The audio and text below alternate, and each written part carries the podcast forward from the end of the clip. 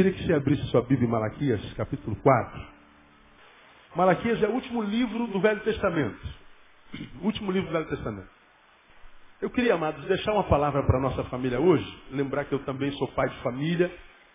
Minha esposa está ali e eu tenho duas adolescentes em casa. E não há como viver sem família. A gente nasce numa família e quando a gente morre é a família que está lá no nosso velório. Não é? Então, não é fácil viver em família, mas também eu diria que é impossível viver, viver sem família. Então, nesse culto da família, eu queria deixar hoje uma palavra breve, breve mesmo, e além de breve, uma palavra óbvia. Hoje eu quero falar o óbvio. Aí você fala assim, mas pastor, o senhor pede para a gente convidar os nossos familiares para pregar o óbvio? É. Porque é exatamente por causa da ausência do óbvio que as famílias estão acabando. É exatamente por, por, por falta do óbvio, da prática, do corriqueiro, vamos falar sobre isso, que as famílias acabam. As famílias não acabam porque elas passam por um problema grande. O marido e a mulher tiveram um problema grave. Então, problemas graves não acabam com a família, unem. As famílias que acabam, e a gente atende família todo dia, eu faço isso há quase 20 anos, há 19 anos, quase que 100%, quase que regra sem exceção, a família acaba porque lhe falta a prática do óbvio. Do mais simples. Aí alguém poderia pensar assim, não, pastor, minha família acabou depois que meu filho morreu. Esse é um problema grave. Não, seu filho, sua família não acabou seu filho morreu. Sua família acabou porque de repente você e seu marido não souberam se perdoar. Quem sabe passaram a culpar um ao outro.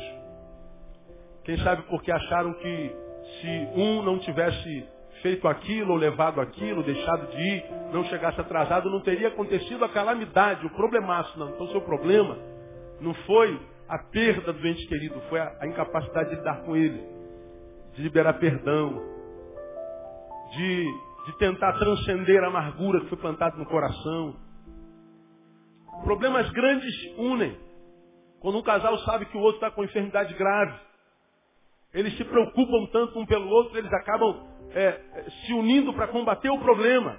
Mas quando os problemas são pequenos, a gente deixa o problema de lado e culpa um ao outro.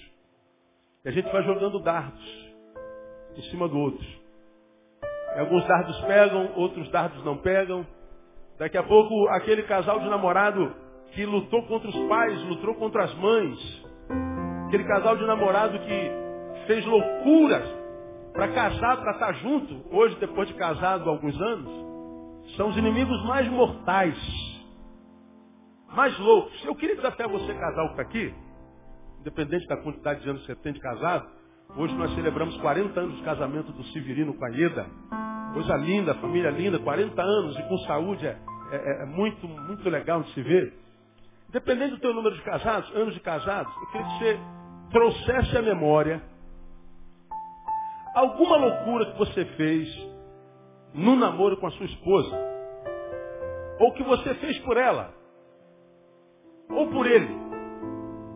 Ô pastor, nós fizemos uma doideira uma vez. Que não dá nem para contar. Foi, foi, Quem se lembra aqui de alguma loucura que fez aí pelo, pelo amor, aí, pelo namorado, pelo namorado? Poucos loucos, né? Poucos loucos. Mas no namoro a gente faz muita loucura. Muita loucura. Agora, depois de casados, a gente enlouquece. Pô, pastor, não aguento mais, essa mulher está me deixando louco, eu vou matar essa mulher, é possível, cara. Pastor, não aguento esse homem, esse homem, esse homem virou um cavalo. Virou um jumento andante, um jumento que anda de pé, como eu vi outro dia de uma irmã. O marido é um jumento que anda de pé. E essa expressão, jumento, olha que coisa interessante. Isso aí, os psicanalistas me corrigem se eu estiver errado. Quando a relação de um casal vai se deteriorando, essa relação, ela passa pela animalia. E a gente sabe que a relação está tá acabando quando essa relação entra na relação animal e a gente vai é, aumentando o peso e o tamanho do animal. Isso aqui está atrapalhando algum, está atrapalhando ainda, tá?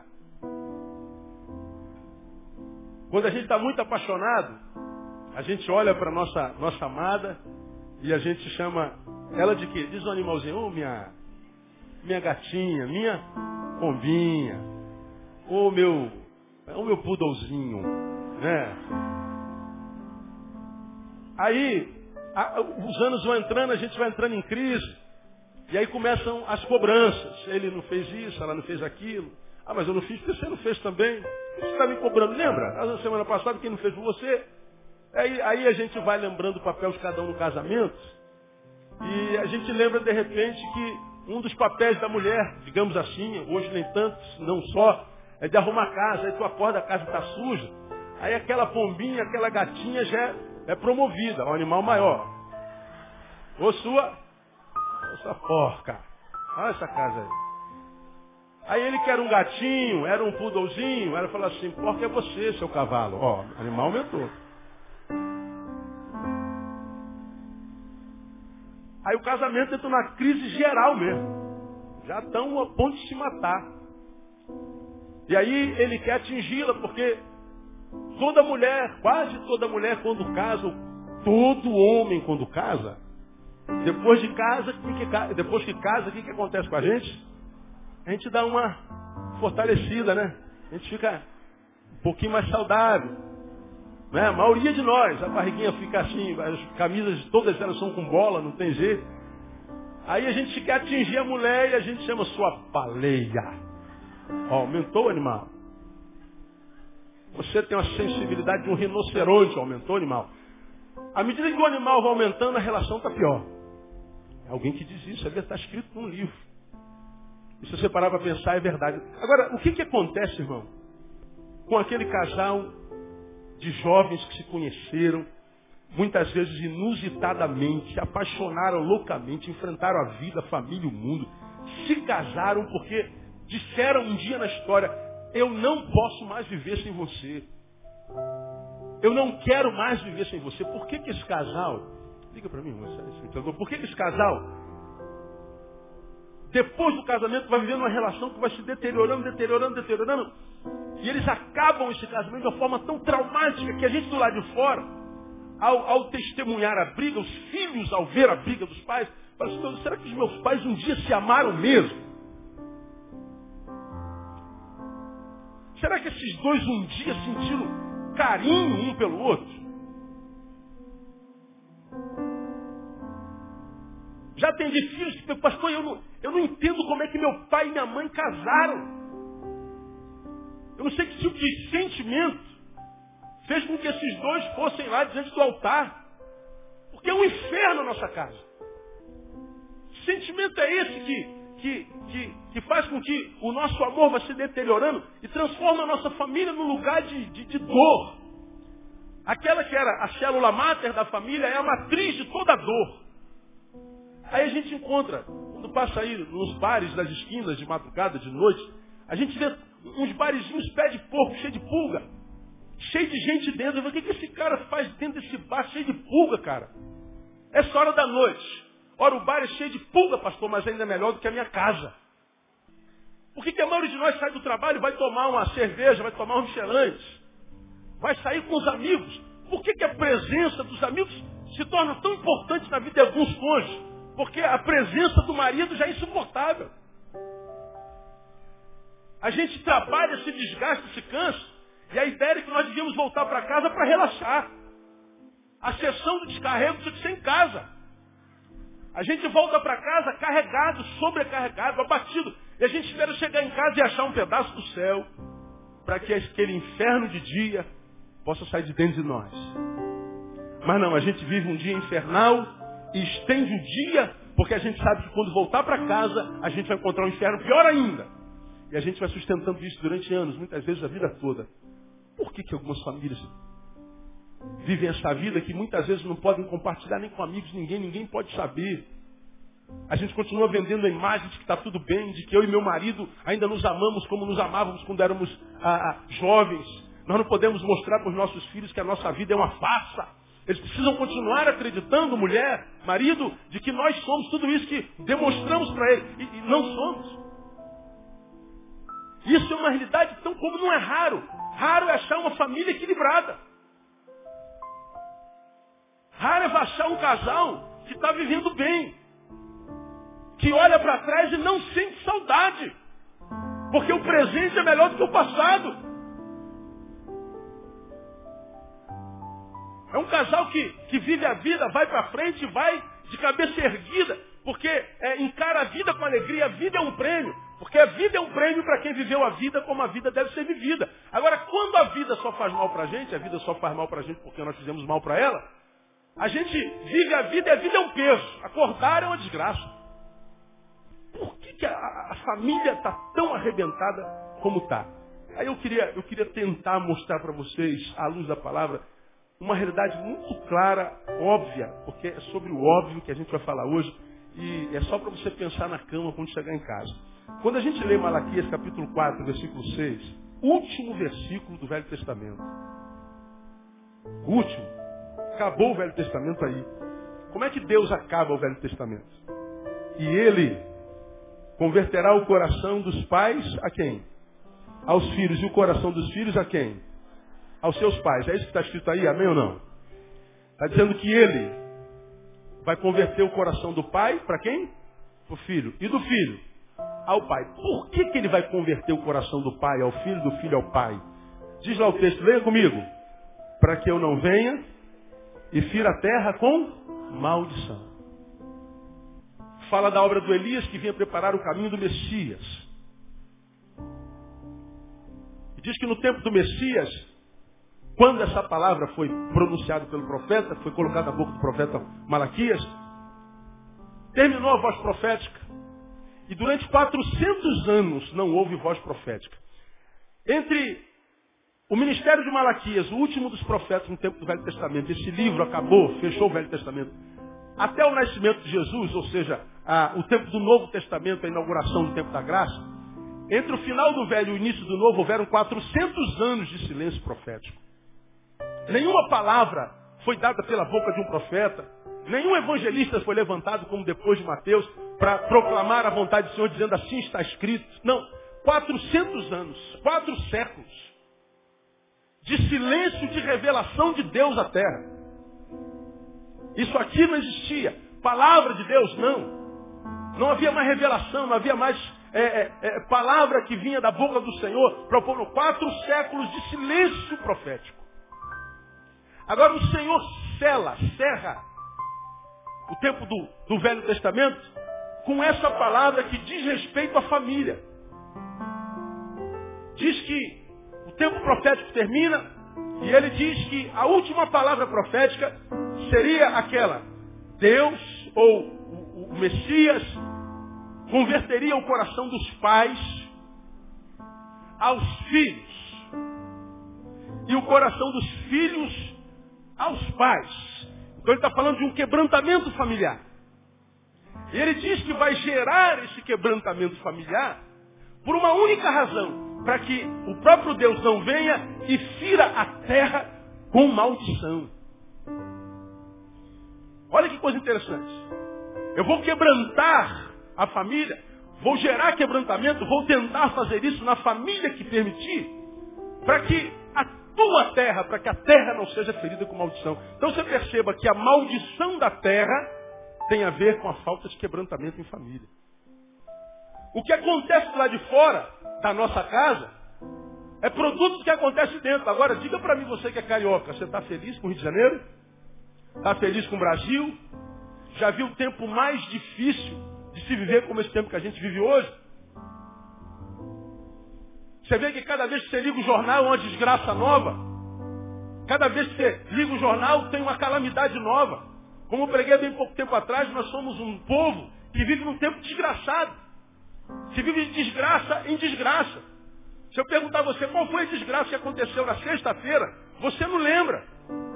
Sabe por que você não lembra? Não é porque a, a, a, a tua memória está fraca, não é porque sábado aconteceu outra desgraça, hoje aconteceu outra desgraça. E a gente está tão acostumado com desgraça que a gente já não consegue nem decorar mais quais são as desgraças que aconteceram.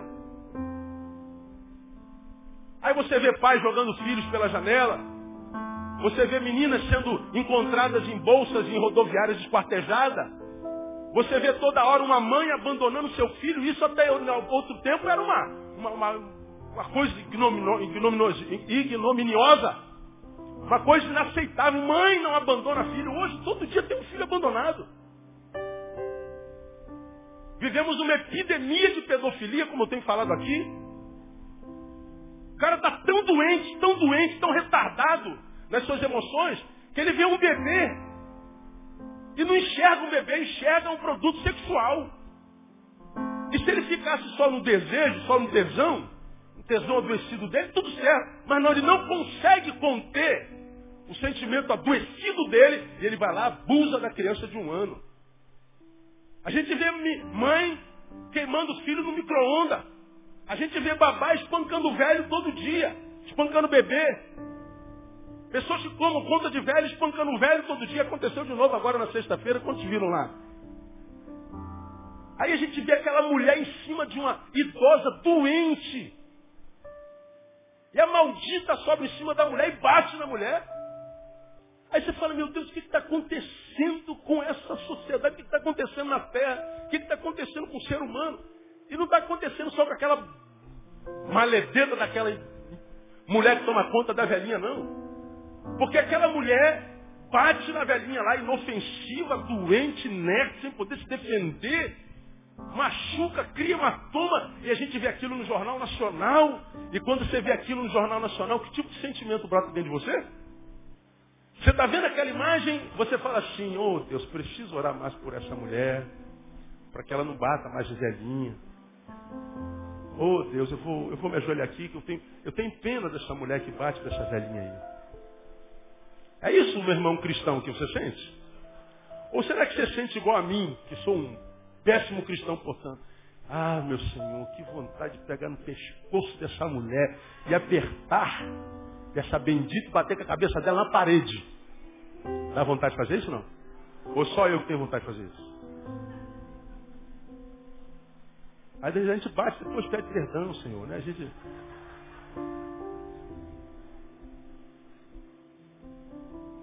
Polícia persegue bandidos que assaltaram a velhinha e mataram o netinho dela e mata o bandido. Aí você fala assim, ah, mais uma alma que se perdeu. Fala a verdade, é o que você sente? Aí quando você vê assim, um bandido, um estuprador foi morto, o que, que você fala? Demorou. Menos um. Ai, miséria, demorou. Aí você fala assim, a gente diz que ele é ruim porque ele matou, mas ele morre e a gente se alegra. Somos melhores do que ele?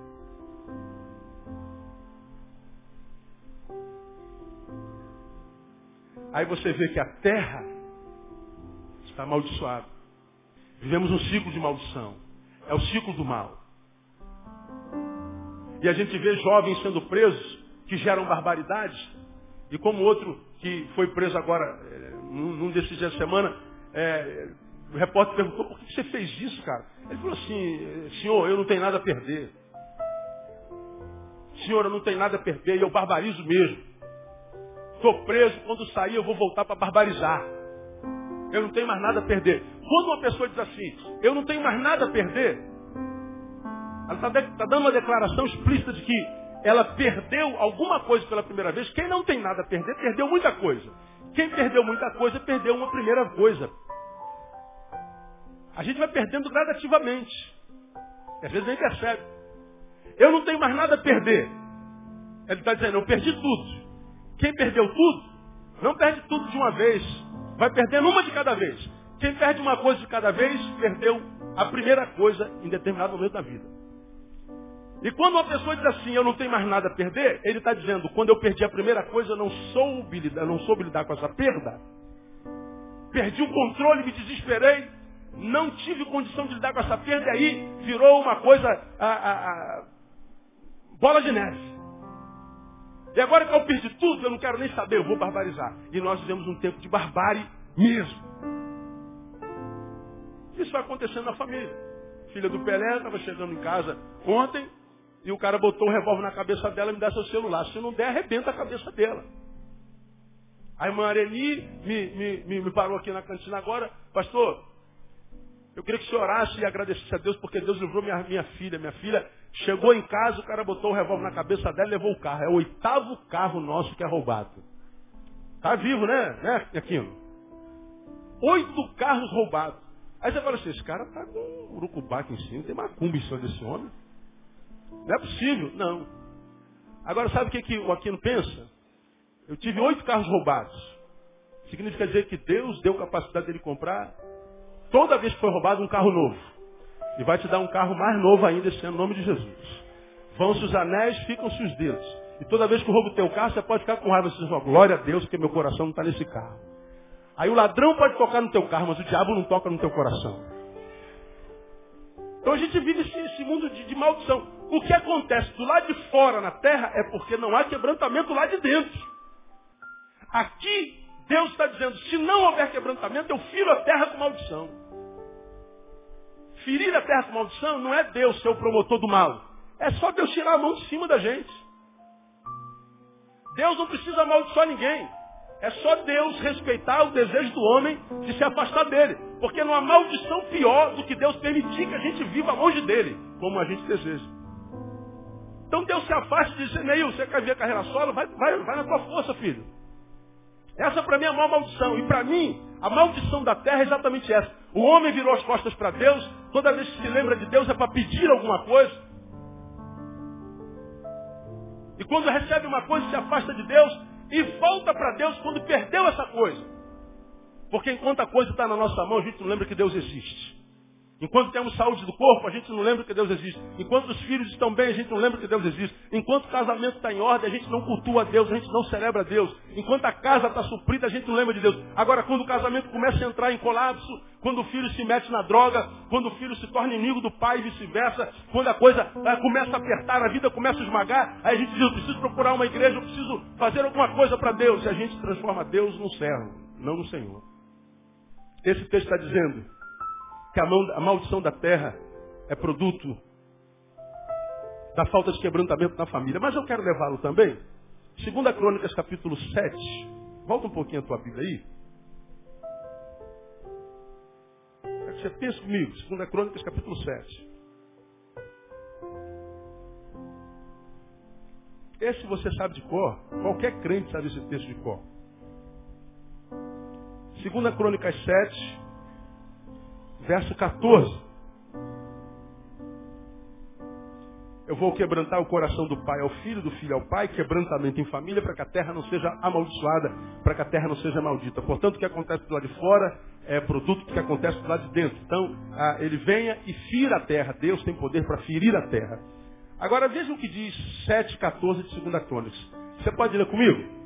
Se o meu povo, que se chama pelo meu nome, se humilhar, orar, buscar a minha face, se desviar dos seus maus caminhos, então eu ouvirei do céu, perdoarei os seus pecados e o que, que ele faz? Sararei. Lá em Malaquias, que nós lemos, se não houver quebrantamento do pai para o filho, do filho para o pai, ele vem e faz o que com a terra? Fere a terra com maldição.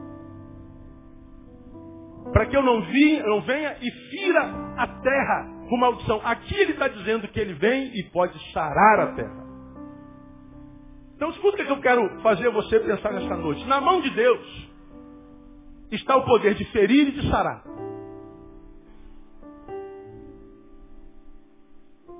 De pegar o sarado e ferir, e de pegar o ferido e sarar.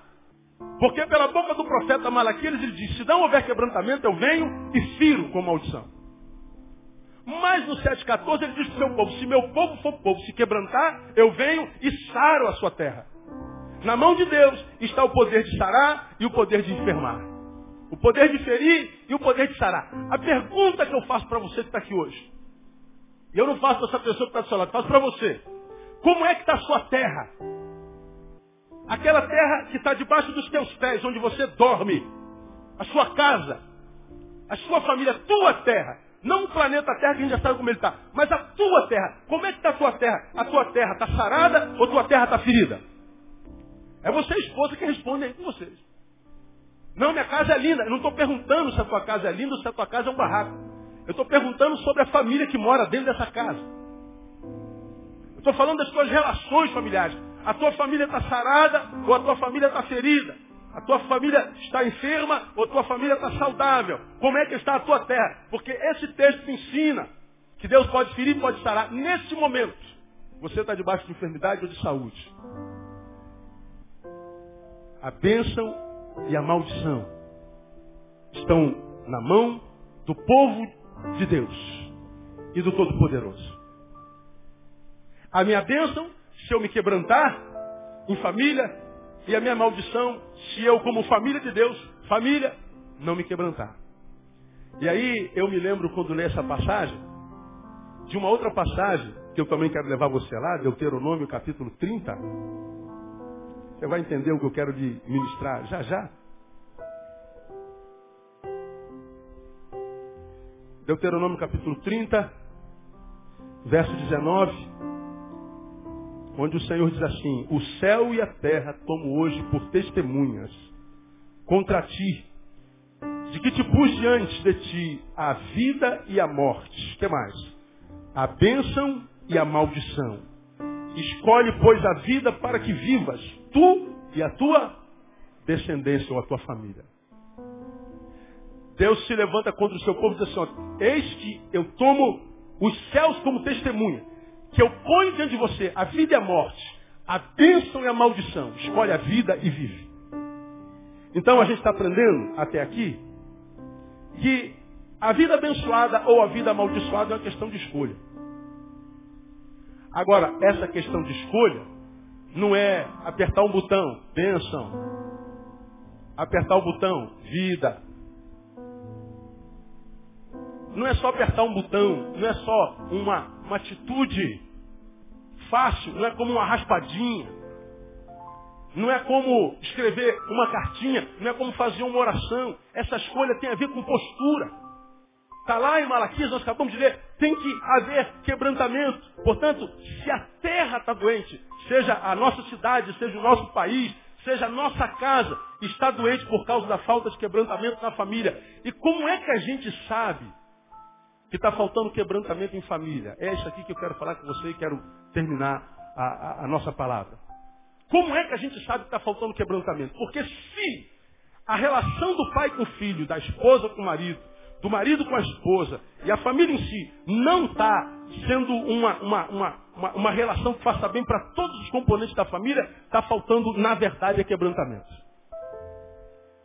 Como é que a gente sabe que não há quebrantamento? Quais são as marcas de uma família? Que não tem conseguido se quebrantar, não tem conseguido estender a mão, não tem conseguido amar. Ama enquanto sentimento, mas não consegue fazer com que esse amor frutifique. Quais são as marcas? Três. E óbvias. Primeiro, a ausência do corriqueiro. A falta de quebrantamento e a instalação da, mal, da maldição, ela começa a entrar na nossa casa sem que a gente perceba. Ela é silenciosa, ela não é perceptível como o pior de todos os cânceres que um ser humano pode ter. É aquele câncer que chega na nossa vida, se instala e não gera nenhum efeito. Ele está lá, mas não causa nenhum sintoma. Ele está lá. E a sua vida continua, normalmente.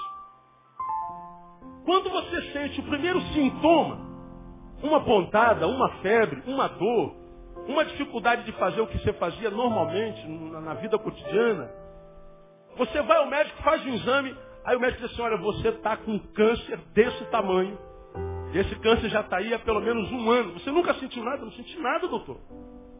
Primeira vez que eu senti, eu vim aqui correndo.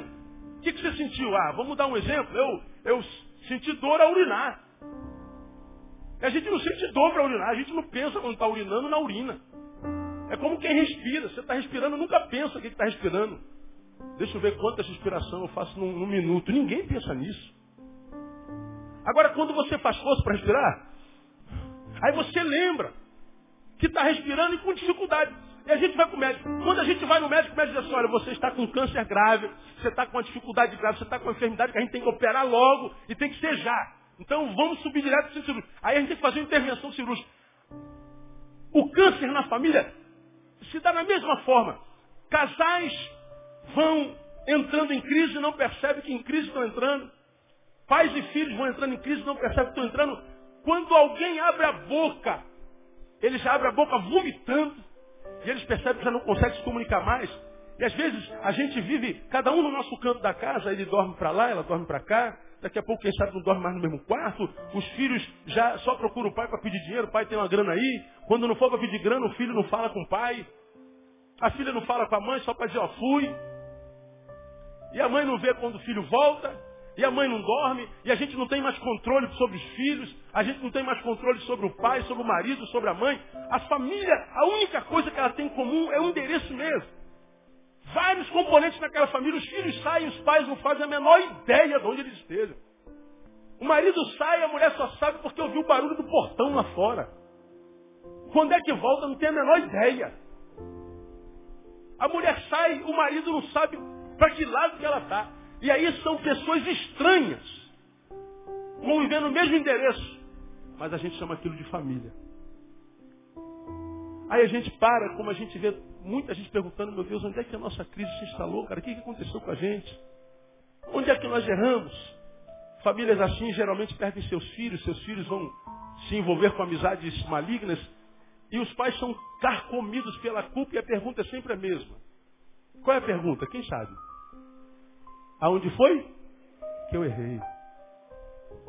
Cara, onde é que eu errei? Onde é que a gente perdeu o rumo da nossa vida, da nossa família? Onde é amor? que a gente deixou de se amar? Quando foi que a gente permitiu que essa frieza que está aqui na nossa casa, que a gente não consegue conversar dois minutos sem brigar?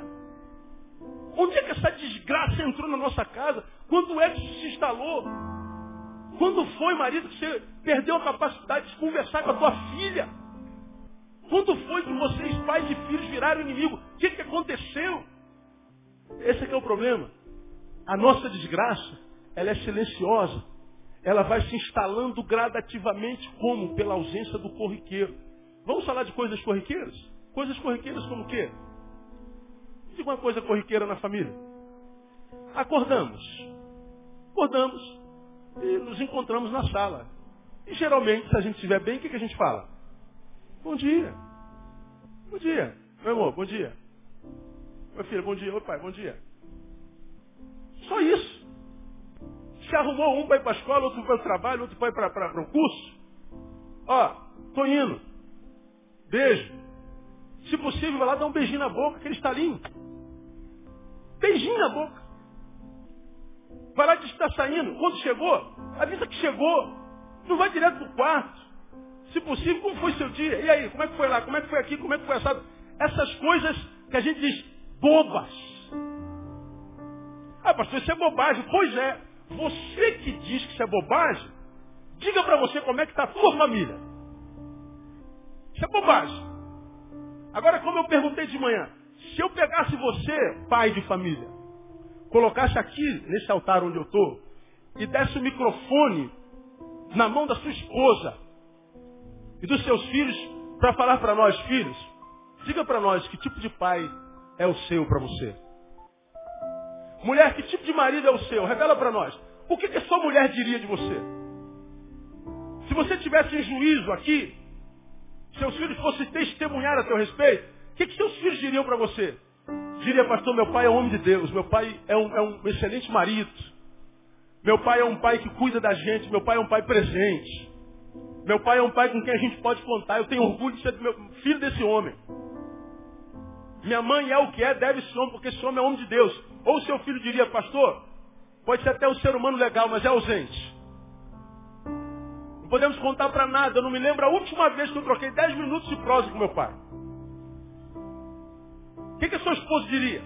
Ou ao contrário, se eu pegasse você, mulher, colocasse aqui no, no banco dos réus e desse o microfone do seu marido, dos seus filhos, o que, que seu marido faria a teu respeito?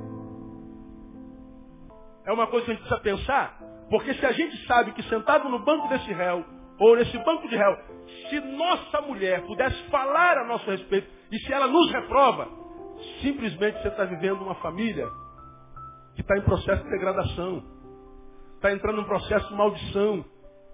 E quando é que esse processo começa? Quando falta o corriqueiro, coisas como bom dia, coisas como boa tarde, coisas como vou chegar atrasado. Dá uma ligada e fala assim, amor, vou chegar um pouquinho mais tarde. Ou então, amor, vou sair com os amigos. Esses amigos é que são os problemas para muitas mulheres, né? Que amigos são esses aí? Mas saiu hoje, percebeu que a mulher ficou ruim, não sai amanhã, ou leve ela junto. Coisas óbvias, coisas como perdão. Porque não há quem não erre. Pisou na bola ontem. Você sabe que pisou na bola. Você prometeu que ia fazer aquilo, que ia naquele lugar, que não ia fazer aquilo. Você prometeu que ia ajudar, você prometeu que ia ficar quieto. Você prometeu, seja lá o que for, não cumpriu. Não adianta chegar, mas você também não fez há um mês atrás, lembra? Lembra que em 1977 você prometeu fazer e não fez? É muito mais fácil a gente chegar e falar assim, pô amor, pisei na bola, cara. Acabou. Acabou o problema. É só chegar ali e falar, cara, eu errei. Qual é o mistério de falar eu errei? Sabe por que a gente não fala eu errei? Por causa da soberba. O cara tem que ser muito macho para pedir perdão. A pessoa tem que ser muito corajosa para dizer estou com medo. A pessoa tem que ser muito grande para dizer eu errei.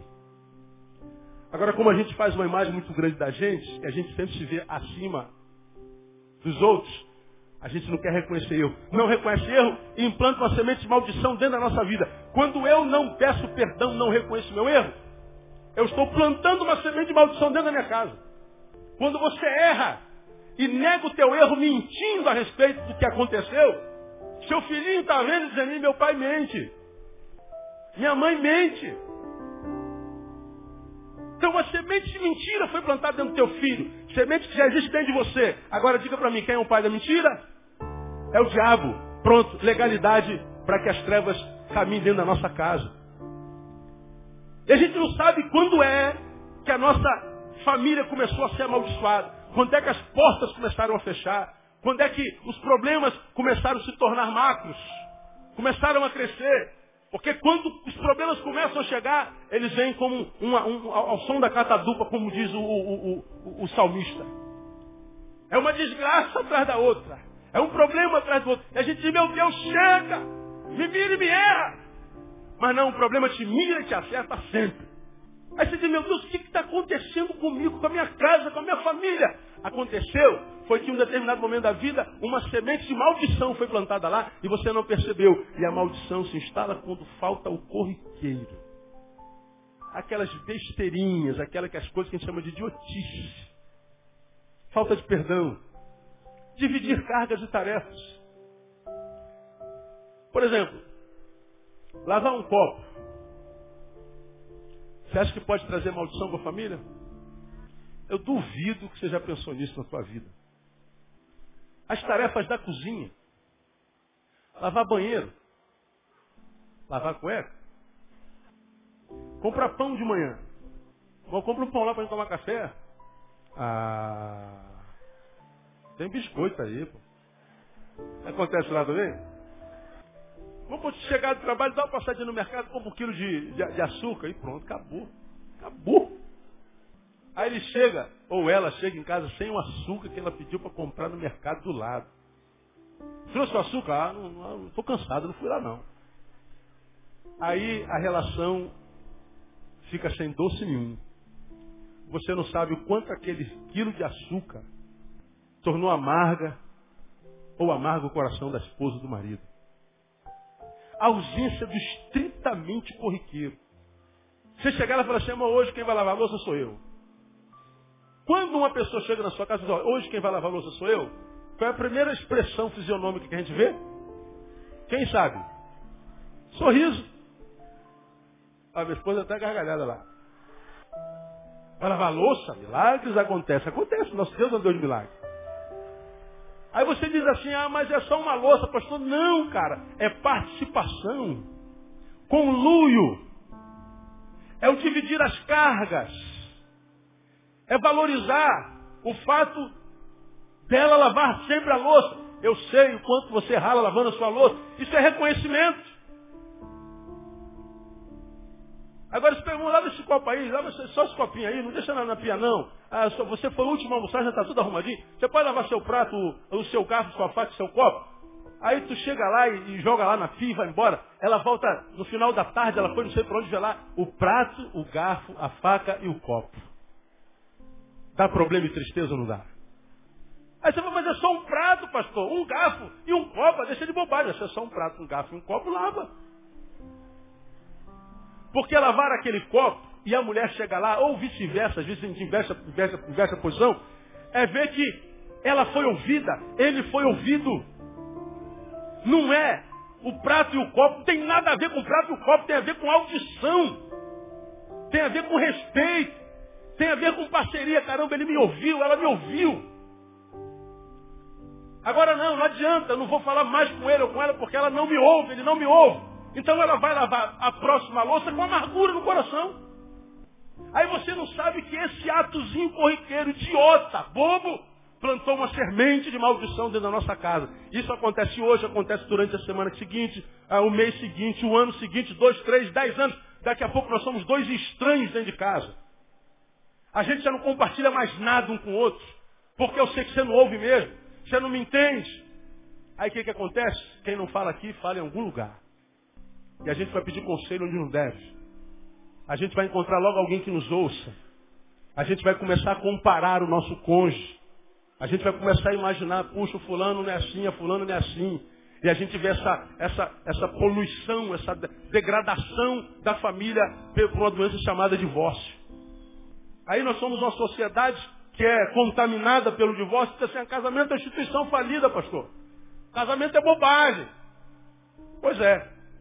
É bobagem, mas como eu preguei no ano passado no culto da família, o sujeito ele fracassa no casamento. Não conseguiu ser feliz no casamento. Graças a Deus por livre dessa mulher, por livre desse homem. Passa um tempinho, como é que esse cônjuge tenta ser feliz de novo? Casando. Ele vai ter outra mulher, vai ter outro homem. Fracassa de novo. Ah, mas é assim mesmo. Aí ele foi infeliz no casamento, ele vai tentar ser feliz. Como? Casando de novo. Aí tu pega um, um eu ia falar o nome do cara, mas não devo, isso é, tá lá o público, né? Casou nove vezes. Quantas vezes você casou? Nove vezes. Ele fala com um sorriso no, no lábio, como quem diz assim, isso é muito normal. Não é. Fracassou nove vezes. E está tentando uma décima vez. Só que quando a gente está no público, a gente tem que vender imagem que está tudo bem. Como a gente pega Nelson Gonçalves, famosíssimo escritor, renomado no mundo inteiro, o repórter perguntou para ele outra vez, em um determinado momento, você é feliz? Ele disse, feliz? Para quê? Para quê? Aí a gente isso, acha isso o máximo. Porque está na boca de um poeta. Olha como um poeta responde a pergunta como essa. Você é feliz? Para quê? Agora, quem responde, seja poeta ou seja lá o que for, esta pergunta, você é feliz como? Para quê? Responda você que é analfabeto. Essa pessoa é feliz? Não. Só que a gente tende a maquiar a nossa infelicidade, porque já somos infelizes. E mergulhar na realidade dessa infelicidade arrebenta com a gente. Então vamos pintar essa infelicidade de, de, de, de rosa. E vamos botar umas flores, vamos poetizar a coisa. Como se isso fosse transformar a nossa vida numa vida feliz. Então, amado, o que muda a realidade da degradação familiar é mergulhar nessa realidade e tentar restaurar o tempo das coisas corriqueiras. Porque são as coisas corriqueiras que acabam com a gente. Dividir tarefas, só isso. Pedir perdão, é, é, é simplesmente reconhecer erros. Coisas simples. Quando é que a falta de quebrantamento se instala? A raiz de amargura se instala? A semente da maldição se instala? Quando falta as mínimas coisas. É a gente olhar para trás e ver sua mulher lá cozinhando. Alguns poucos anos atrás, ela estava cozinhando, lembra? Vocês eram jovens. Você abraçava ela por trás. Lembra? Usava as duas mãos aqui, ó. Lembra? Aí dava um cheirão no cangote. Sangue de Jesus tem poder. Queimava arroz, queimava feijão. E a mulher ficava feliz com aquela cheirada. Agora você chega em casa, alguns têm até vontade de fazê-lo. Mas não tem mais intimidade para isso. Eu não tenho intimidade para tocar na minha mulher mais. Queria tanto encher minha mão nela, mas não posso. Isso acontece muito entre os evangélicos. Que por causa da religião não podem mais ter prazer. Não podem ver no relacionamento mais lazer. Já não podem mais sorrir. E quando a gente vive um casamento desse, nós estamos caminhando para a maldição, mesmo que dentro da igreja. Porque faltou a ausência do corriqueiro. Uma área que a gente reclama muito, tem muito problema, a área sexual. Ah, pastor, não dá, minha mulher é uma pedra de gelo. Ela está morta, só um defunto na cama. Bom, alguém me assassinou. Não fui eu. Tomara que não tenha sido seu vizinho. Ora, se não foi, quem foi que matou essa mulher? Delegado, prendam-os. Minha mulher é pedra de gelo, você é o freezer. Gelo não se forma sozinho. Agora, por que? Lembra? No início do casamento, irmão. Antes do casamento, alguns aí, primeiro mês, vocês eram. Sai de base, você vai ficar doente, cara, você vai secar. Só pensava naquilo, a gente continua pensando, a gente só pensa nisso. Só que quando a gente pensa, não pensa mais no cônjuge. Por que, que não pensa? Por que, que a nossa relação sexual foi deteriorando?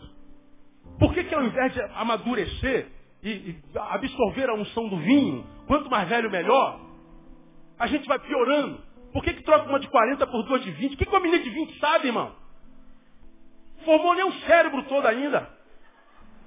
Sem preconceito, irmão. Tem exceções, as que estão aqui hoje já formaram. Estou falando das que não vieram hoje. Já está todo mundo formado. Por que, que a gente perdeu o tesão, que a gente chama de tesão, não é? O que, que aconteceu? Qual foi o problema? Por causa da ausência das coisas corriqueiras. Ora, quem quer ter um sexo maravilhoso no final do dia, começa a preparar isso no início do dia. Sai de casa, dá logo um beijão de língua nela. Epa! É isso, marido.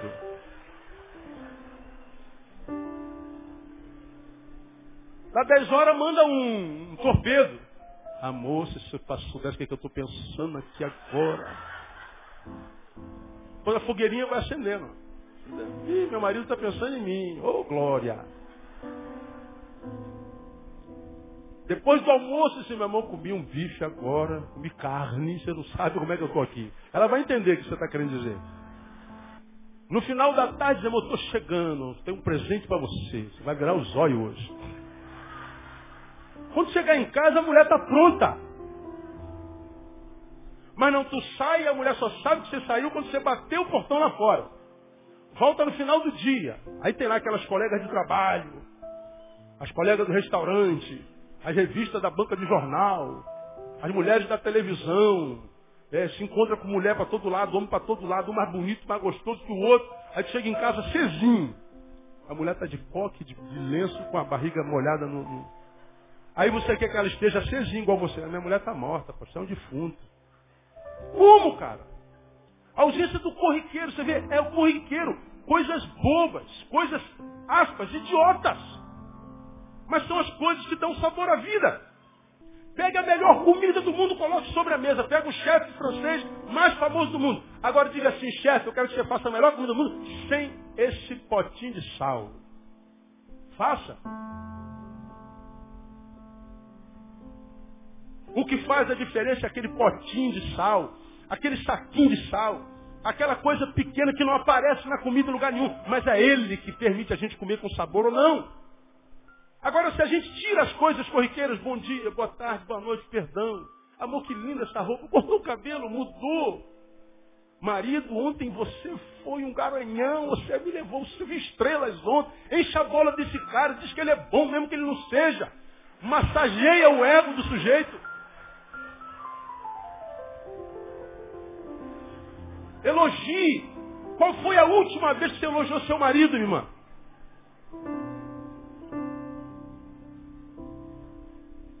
Tem maridos que é, é multitarefa, ele, ele, ele pinta a casa, constrói a casa, troca a lâmpada, faz trabalho de eletricista, de bombeiro. E tem outros que, como eu, meu irmão, em casa não faz nada. Eu não sei, não me fala de eletricidade, que esse negócio tem medo de eletricidade.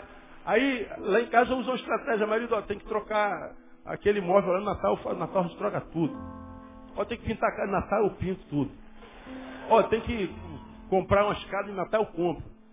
Aí o Natal, quando chega no Natal, se eu fosse fazer tudo, eu estava perdido. Eu costumo pagar para fazer tudo, não sei fazer, no trabalho manual. Mas tem marido que as cara, André tem um primo, cara, que eu acho aquele cara maravilhoso, mané. Ou, ou dá, a caixa d'água está suja, ele limpa a caixa d'água. Ou dá o reboco da parede quebrou, ele vai lá e reboca a parede. Ó, a, o cano da pia está entupido, ele desentope o cano. A, a, o relógio queimou, ele conserta o relógio. O cara faz tudo, e é o que? Oficial da Marinha.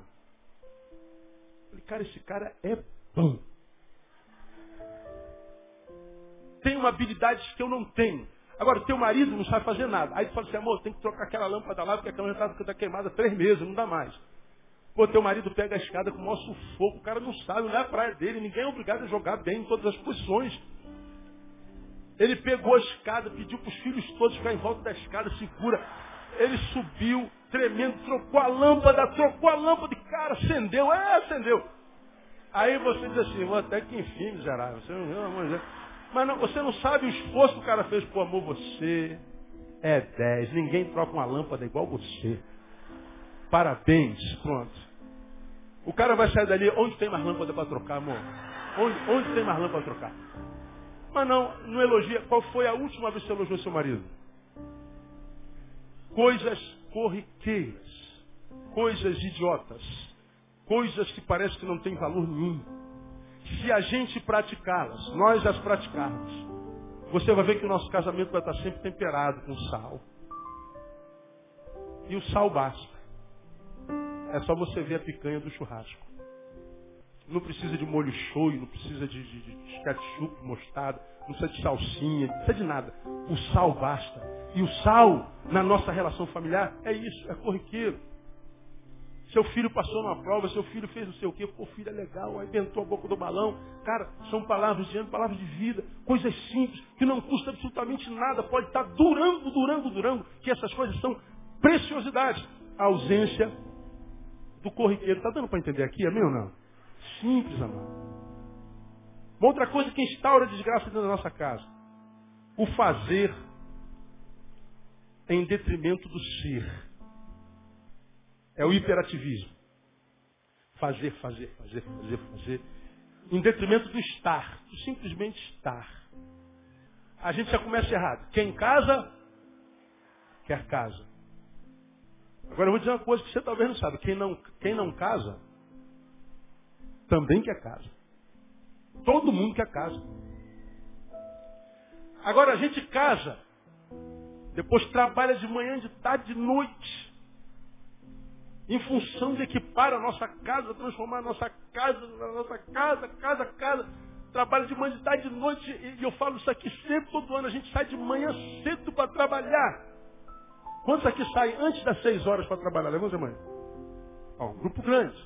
Antes das cinco, tem alguém? Muita gente. Quatro e meia. Ih, pai, você não dorme não? Quatro horas. Ó, tem gente lá, sai quatro horas. Abaixo de quatro. Três e meia está todo mundo dormindo. Mas sair às quatro é, é, muito cedo. Agora, quantos chegam em casa aqui depois das nove? Ah, vai para a faculdade, sei lá. Grande parte. E grande parte de nós, a gente sai de manhã cedo, chega no final da noite. Para equipar a casa, para pagar as contas. Para criar infraestrutura, para transformar uma estrutura prazerosa, gostosa confortável, para que os nossos amigos vejam o quanto nós prosperamos, o quanto Deus nos abençoou, para que os nossos amigos tenham prazer em estar na nossa casa. E a gente constrói uma casa. Nossa, eu fiquei hospedado numa casa lá essa semana, quinta e sexta, estava no outro estado, que eu fiquei naquela casa babando naquela casa, coisa linda, Jesus. E eles construíram tijolo por tijolo. É bonito ter uma casa. Agora, percebam o que acontece com a gente, que a gente não percebe. A gente sai de manhã cedo para trabalhar, chega no final da noite para trabalhar. Só que quando a gente chega no final da noite, já não chega mais a gente inteiro. chega o resto da gente. E o outro terá de nós, não a nós, mas o resto de nós. E a gente tem o resto do outro durante anos. E a gente está se alimentando de resto. Quem se alimenta de resto não tem saúde. Como é que eu posso ter saúde familiar, conjugal, se eu me alimento do resto do meu cônjuge? E por que a gente se alimenta de resto? Porque a gente está fazendo, fazendo, fazendo, fazendo, fazendo. E fazendo, fazendo, fazendo, a gente não acaba não estando. E aí a gente vicia no trabalhar. O que, que acontece quando a gente vicia? Se a gente passa em casa uma tarde, tá em você, meu irmão, minha irmã, aquela sensação de, pô, tem nada para fazer hoje. Ou tem nada para fazer. Não tem nada para fazer, não, não. Ou tem uma coisa, não tem nada para fazer.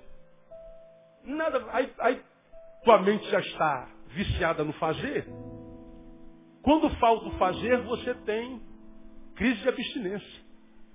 E a crise de abstinência não conseguir estar é simplesmente um dos sintomas crassos, incontestáveis, de que uma semente de amargura está sendo plantada, de semente de maldição está sendo plantada dentro da nossa vida.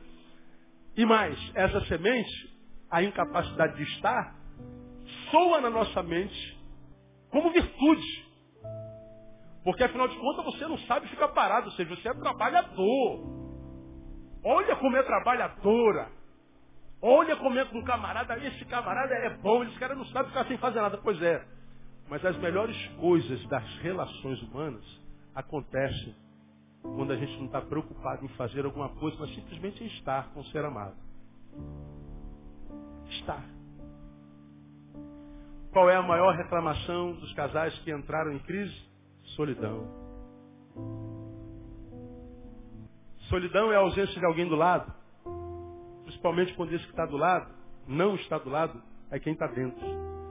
Ora, você, meu irmão, está dentro da sua mulher, nem sempre está do lado. Você, minha irmã, está dentro do seu marido, nem sempre está do lado. Quando você que está dentro não está do lado, isso gera uma solidão cósmica. E quando aquele que devia estar do lado não está, é porque ele está fazendo alguma coisa. Mas por que, que virou solidão? Porque ele faz alguma coisa sempre.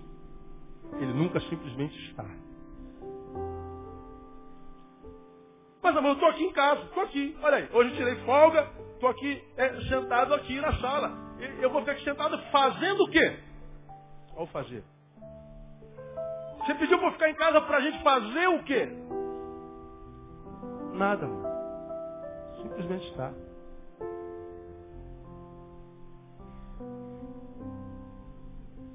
Durante o tempo que a gente não faz nada, a gente troca sentimento, há uma energia de um para o outro correndo, jorrando. E quando a gente consegue fazer isso em paz, sem sentir culpa, no nosso silêncio a gente está dizendo o quanto simplesmente estar com ele e com ela faz bem para a nossa alma. O quanto estar com você é mais precioso que fazer tudo aquilo que eu faço. Quando eu posso deixar de fazer tudo para estar com você, amor, eu me sinto tão bem. A tua presença me é tão preciosa. E o que, que você acha que este saber no coração do outro gera? Agora não, estou aqui, não consigo ficar dez minutos sem fazer nada. Simplesmente está. Quando é que a semente da maldição se instaura na nossa vida? Quando a gente vive no fazer em detrimento do estar. Nós precisamos, irmãos, como família, desenvolver a nobre arte de não fazer nada de vez em quando. De sair para não fazer nada com os nossos filhos, com os nossos maridos e esposos sair para não fazer nada. Porque esse será o nada mais produtivo que a gente um dia poderia vir a desenvolver para o bem-estar da nossa casa. Não é à toa que um casal completa 20 anos com saúde.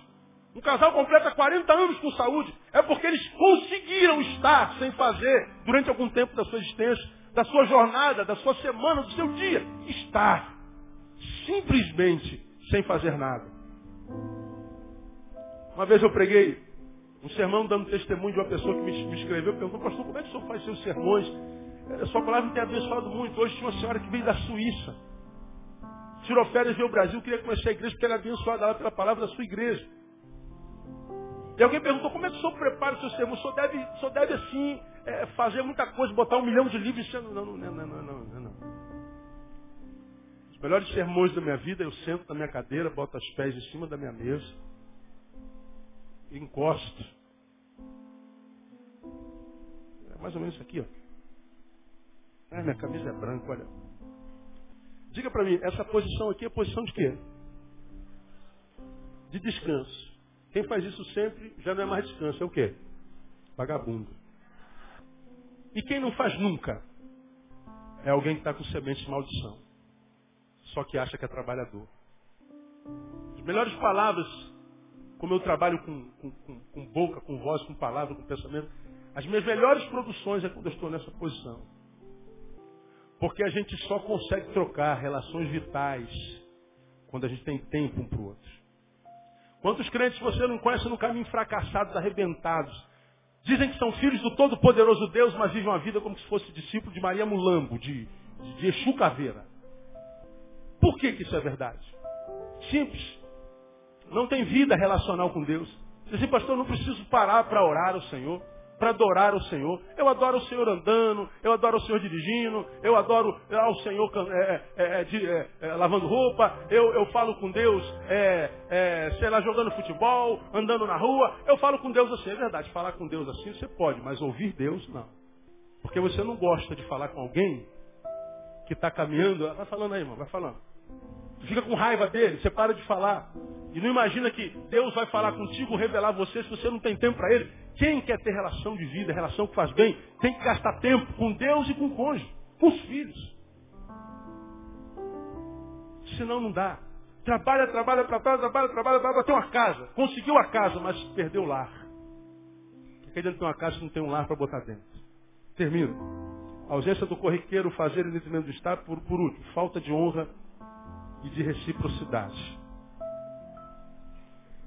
Quando a gente vai a Efésios capítulo 6, Sabe lá não que eu leio para você? Quando fala dos deveres dos componentes de uma família, Paulo diz no 22, mulheres submeteis a vossos maridos como ao Senhor. Isso não é subjugação. Submissão não é subjugar. Por isso que ele está dizendo, submetei-vos como ao Senhor. A gente submete ao Senhor porque reconhece nele nosso, é, o senhorio dele, o amamos e não é pesado para nós. Quando nós amamos, nos submetemos ao marido sem crise nenhuma, essa submissão nunca será tiranizada. Nunca desenvolverá o abuso do poder. E quando é que essa submissão é possível? Porque há alguns casos maridos que é impossível que a mulher se submeta. Há alguns casos que, mesmo que isso aqui seja uma ordenança bíblica, se torna impossível a nossa esposa submeter. Que caso é esse, pastor? A mulher tem que submeter. O marido é o cabeça, ela tem que obedecer, ela tem que fazer o que eu mando. Não é isso, ela não é do escrava. O texto é submissão. Quando é que é impossível que ela exerça a submissão? Quando a missão não é desenvolvida. A mulher cabe a submissão, a de baixo. Ao marido cabe a missão. Qual é a missão do marido? Versículo 25. Vós, maridos, amai a vossas mulheres, como também Cristo amou sua igreja, e a si mesmo se entregou por ela. Quando é que uma mulher não consegue se submeter? Quando o marido não ama. Quando o marido não se entrega a ela.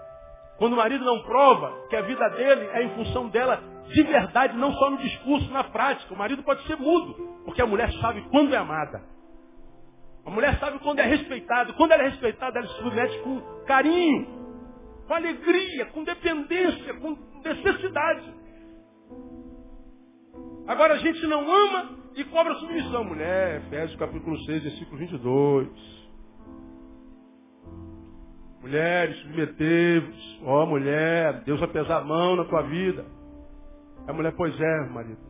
Antes da minha vida vai pesar na sua porque você não ama. Porque você está exercendo abuso de poder, de autoridade dentro da nossa casa. Você cobra, mas não faz. Você manda, mas não obedece. Você não compartilha. Marido, você tem que amar. Essa, isso é dar honra à mulher. Filhos, sejam obedientes a vossos pais no Senhor, porque é justo. Honra teu pai e a tua mãe, que é o primeiro mandamento com promessa, para que te vá bem e sejas de longa vida sobre a terra. Como um filho pode se dar bem se não obedece a pai? Pais, não provoqueis a ira a vossos filhos mas criais na disciplina de demonstração do Senhor. Isso é honrar. Isso é reciprocidade. Eu te amo porque você é o que é faz o que faz. Eu me submeto porque você me ama. Eu te amo porque você me submete. Eu não provoco ira no teu coração, filho, porque você é um filho obediente. Eu te obedeço, pai, porque você não me provoca. É uma reciprocidade constante. Porque a gente só tem do outro que a gente plantou no outro. Não espere do outro que você não plantou lá. E aí, quando a gente ouve uma palavra dessa aqui, irmão, a gente descobre que bênção e maldição é questão de escolha mesmo. Mas não é apertar o botão bênção, botão maldição, não. É a forma como a gente se trata. Então, a minha oração, nessa noite, meu desejo, irmão, é que você viva uma família abençoada. Porque é o nosso quinhão na vida. Nós não temos mais nada na vida senão só a nossa família. Não há nada que seja nosso que não a nossa família. O resto está emprestado. Não, pastor, tem um carro. O carro está lá fora. Quem te garante que teu carro está lá fora ainda? que a gente conseguiu com esforço, alguém com maior esforço tira de nós, já falei sobre isso aqui. Agora, quando a gente a está debaixo da bênção de Deus, essa bênção veio de graça, pela graça de Deus, nem o diabo tira isso de nós, amado. Porque mesmo que tudo nos falte, mesmo que tudo acabe, se a família estiver do nosso lado, meu irmão, você sabe que Deus vai mudar a tua sorte. No lugar da tua vergonha, Deus vai te dar dupla honra, porque a família está lá. A mulher está lá, o marido está lá, os filhos estão unidos. Na alegria ou na tristeza, na saúde ou na enfermidade, na riqueza ou na pobreza, nós estamos juntos. Juntos construímos, juntos perdemos, juntos vamos reconstruir o amor de Deus. Família. Não troca a sua família pelos prazeres do mundo, não troca a sua família pelas coisas. Não troca a sua família por dinheiro, por trabalho. Honra a tua família e restaura a tua família. Como, pastor? Começa amanhã. Acorda de manhã e diga bom dia. Amor, estou saindo. Amor, sua comida hoje estava ótima. Amor, obrigado por ter trazido aquele, aquele quilo de, de açúcar. Amor, obrigado que você comprou pão. Nem pedi para você comprar pão hoje, mas cheguei lá, tinha um pãozinho fresco seu sobre a mesa. Puxa vida, você me surpreendeu. Ó, não é mais o pão, é surpresa. Amor, me perdoe. Eu, eu disse que ia chegar esse horário, não cheguei, não te avisei. Podia ter mandado um torpedo. Se a gente começar a semear, irmão, regar o nosso relacionamento com as coisas corriqueiras, você vai ver que seu casamento que está uma florzinha murcha, essa florzinha ela vai começar a reagir, daqui a pouco ela está uma rosa desabrochada. E vocês vão se alimentar do odor dela, da beleza dela, da graça dela, até o dia de Cristo Jesus. Quero profetizar que a sua família nessa noite está sendo curada, porque Deus, pela palavra, está curando o teu coração. Eu queria desafiar você hoje, se é teu caso, se é necessário, peça perdão à tua mulher hoje, ao teu marido, ao teu filho, filho, me perdoe, eu, eu abusei do poder. Eu me equivoquei, me excedi, não pedi perdão, gerei uma amargura dentro do teu coração. Eu quero me quebrantar, porque não é vergonha pedir perdão, isso é grandeza. O cara tem que ser muito grande para dizer me perdoa. E você vai ver que essa semente é uma semente vai começar a germinar. E meu irmão, pode soprar o diabo, pode vir um vento do inferno, porque a tua casa vai estar sobre a rocha e ela vai permanecer no nome de Jesus. Que Deus te abençoe com essa palavra e que te dê ouvidos discípulos para receber e um coração fértil para que ela seja plantada e frutifique na tua vida, na tua casa, cem por um, no nome de Jesus. Amém. Aplauda o Senhor bem forte. Aleluia.